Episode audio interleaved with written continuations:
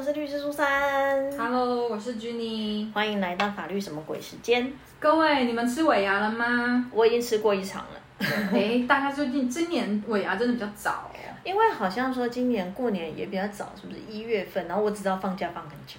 就尾牙就是按照那个农历来定的嘛。哦，是哦，对啊我这个我不太清楚。所以就是春节如果有提早的话，尾牙季节就会稍早一点。嗯，上次我们有跟大家讲到，就是说如果尾牙抽奖就是抽到的时候，可能有一些税的问题嘛。那我们今天也要来讲有关于尾牙的东西。是菜色吗？还是 没有要提醒大家，其实这个我觉得好像几乎每一年好像都会大概提一下，就是要跟大家讲不要酒驾，不要酒驾哦？不要酒驾，讲三次了。对，不要酒驾。那其实因为我们酒驾的规定真的几乎每年都在改啦，哦，都是越罚越重而已啦。就一一一年，今年的三月底就有公布了新的内容哦。对，其实就是蛮就是只会罚的越来越重，不会越来越轻。我真的只能这样就讲。罚则定的越来越详细。对，然后标准越来越严苛这样子啊。那其实几乎我我都会跟人家讲，就是你只只要有碰到酒啊，就不要开车了啦。那关于酒驾，我们今天要来讨论一下，你驾什么算酒驾？啊，驾什么？对，其实不是说只有汽车、机车哦，我们要来跟大家讲讲，脚踏车其实也会有类似的问题，还有甚至是最近很流行的像那种电动滑板车哦。滑板车我觉得现在越来越多人喜欢去使用，你其实在路上现在有时候都可以看到人家在用啊。那这些东西到底有没有酒驾的问题？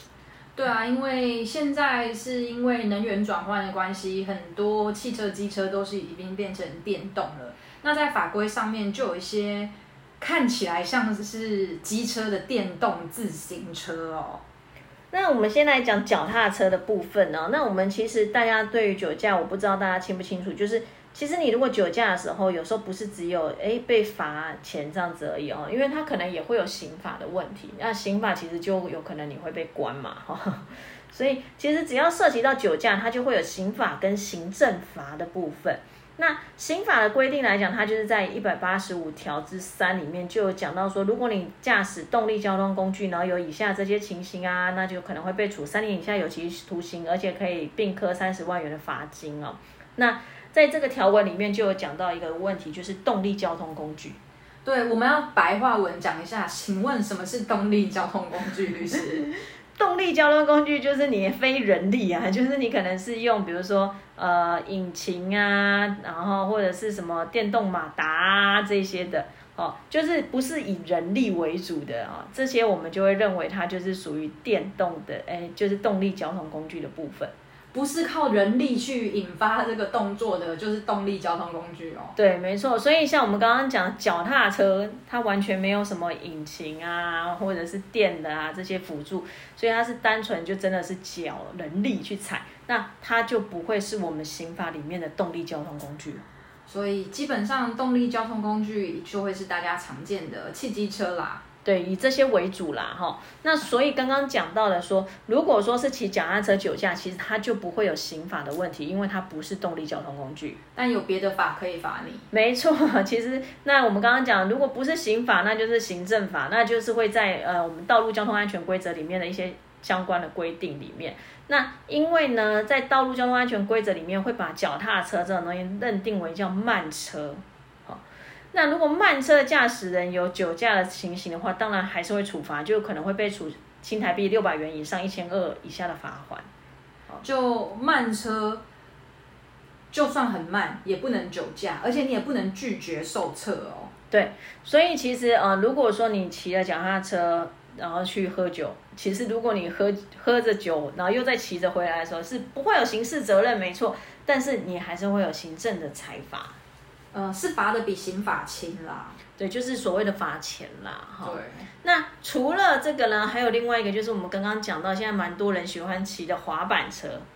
对，就是电动辅助的自行车啊，电动自行车、滑板车，其他人力或受力车，有谁有受力车的吗？在台湾，感觉好像可以哈，驾着马车酒驾也是不行的，各位。酷，所以电动滑板车它也会有酒驾的问题。那这个地方，哎，它讨论的空间又比脚踏车多一点咯，因为它是电动滑板车，所以如果说它是以电力为主的话，那就哎，好像就会有我刚刚讲的刑法的动力交通工具的问题喽。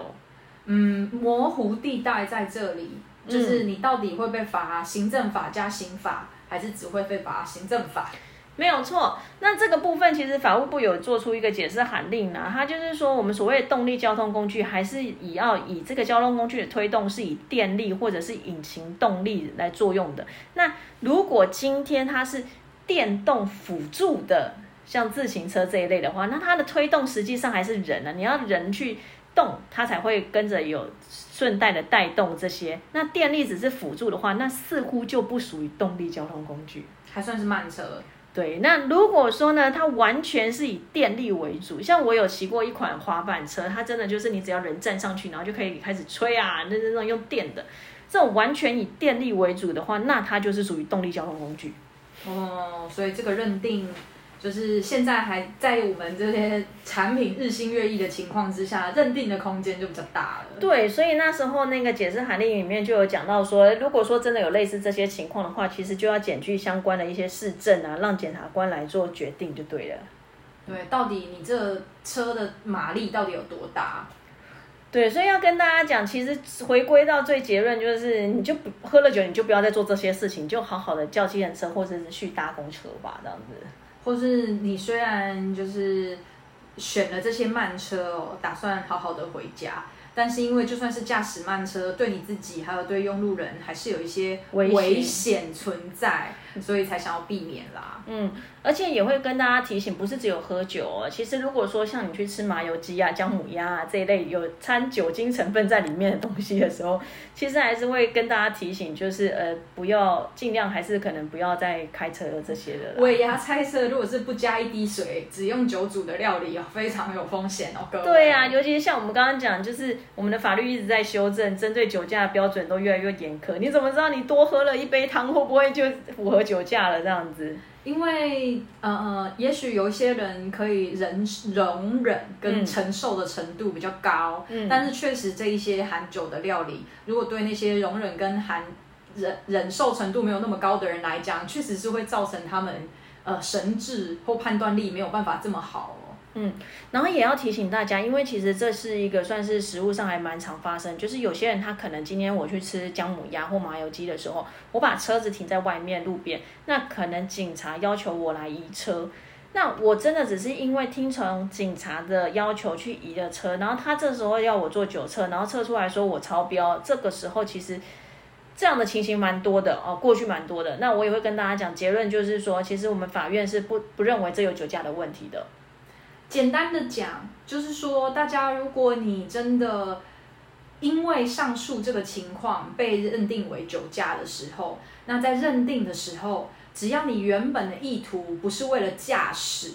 只是因为受到要求而去移车而做了这个动作的话，这就不是你原本意图驾驶的意图了。嗯，其实这有点像是那个警察挖洞给你跳，明明知道你在吃这些东西，然后还叫你去移车，然后再说，哎，那你再来驾那个酒测一下，哎，你有驾驶，你这样子违规，就是怎么觉得哪里怪怪的？法院有说他会认定你的意图的，各位。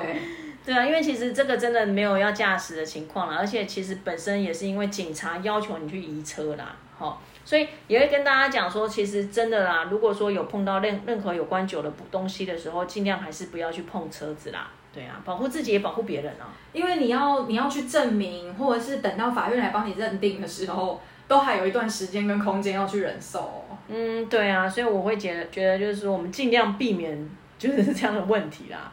我们好保守。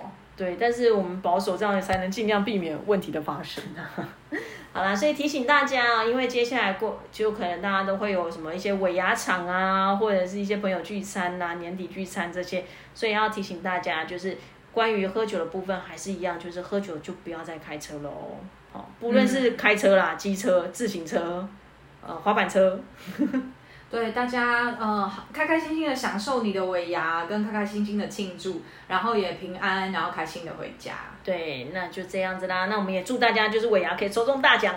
好的，那我们下礼拜见喽，拜拜。